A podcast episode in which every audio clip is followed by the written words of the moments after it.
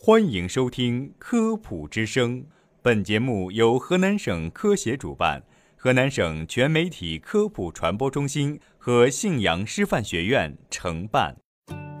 分享健康小常识，倡导科学新生活，《科普之声》健康导航，带你快乐生活每一天。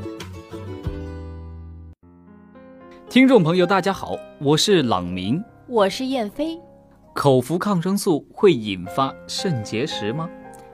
据参考消息网报道，美媒称，儿科研究学者发现，口服一些抗生素的儿童和成年人患肾结石的风险更高。这是首次把这些药物和患肾结石情况联系在一起的研究。该报道引起了很多人的关注。那么，口服哪些抗生素可能引发肾结石？抗生素为什么和肾结石联系在一起？除抗生素外，其他药物是否会引发肾结石呢？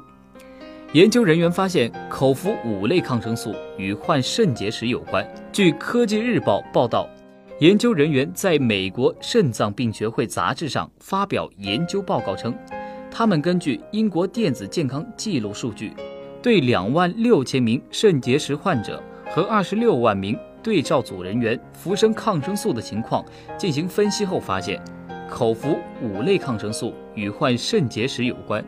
这五类抗生素分别是磺胺类药物、头孢菌素类药物、氟喹诺酮类药物、呋喃妥因和广谱青霉素。研究还表明，口服抗生素是引发肾结石的重要风险因素，尤其是对儿童和青少年来说，其风险更高。为什么口服抗生素会引发肾结石呢？新华网介绍，研究人员认为，口服抗生素会改变人体内，特别是肠道中的微生物群落，这可能与引发肾结石有关。环球网则介绍，如果在服用某些抗生素的同时补钙，则有可能引发肾结石。比如，头孢曲松的代谢物与体内钙离子结合，会形成晶体，部分患者可能因此出现结石。磺胺类药物的代谢产物在尿中溶解度低，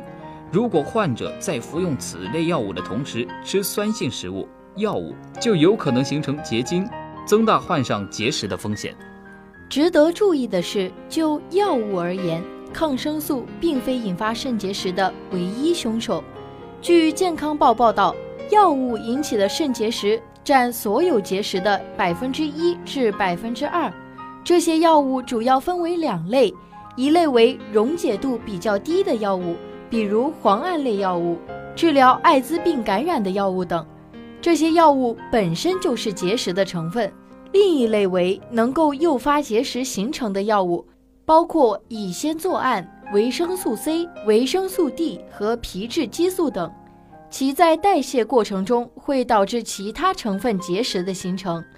因此。患者在服用药物时一定要谨遵医嘱，同时还要听从医生的建议，定期接受检查，避免发生遗憾。